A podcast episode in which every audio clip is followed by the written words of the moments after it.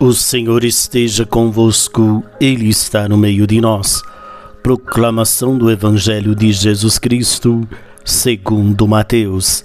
Glória a vós, Senhor. Naquele tempo, quando Jesus entrou em Cafarnaum, um oficial romano aproximou-se dele, suplicando: Senhor, o meu empregado está de cama lá em casa, sofrendo terrivelmente com uma paralisia.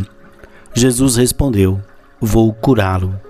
O oficial disse: Senhor, eu não sou digno de que entres em minha casa. Dize uma só palavra e o meu empregado ficará curado. Pois eu também sou subordinado e tenho soldados debaixo de minhas, de minhas ordens. E digo a um vai, e ele vai, e a outro vem, e ele vem Digo a meu escravo: faz isto, e ele o faz. Quando ouviu isso, Jesus ficou admirado e disse aos que o seguiam: Em verdade vos digo, nunca encontrei em Israel alguém que tivesse tanta fé. Eu vos digo: muitos virão do Oriente e do Ocidente e se sentarão à mesa no reino dos céus, junto com Abraão, Isaque e Jacó enquanto os herdeiros do reino serão jogados para fora, nas trevas, onde haverá choro e ranger de dentes. Então Jesus disse ao oficial: Vai e seja feito como tu creste. E naquela mesma hora o empregado ficou curado. Entrando Jesus em casa de Pedro, viu a sogra dele deitada e com febre tocou-lhe a mão e a febre a deixou. Ela se levantou e pôs-se a servi-lo. Quando caiu a tarde, levaram a Jesus muitas pessoas possuídas pelo demônio.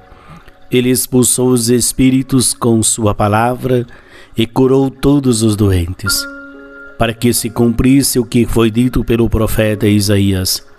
Ele tomou as nossas dores e carregou as nossas enfermidades. Palavra da salvação. Glória a vós, Senhor. Muito bem, meus queridos irmãos e irmãs, neste sábado, o Evangelho nos convida a aprofundar a nossa fé, a olhar e acolher esse Jesus como o Mestre que tem uma proposta de vida para cada um de nós.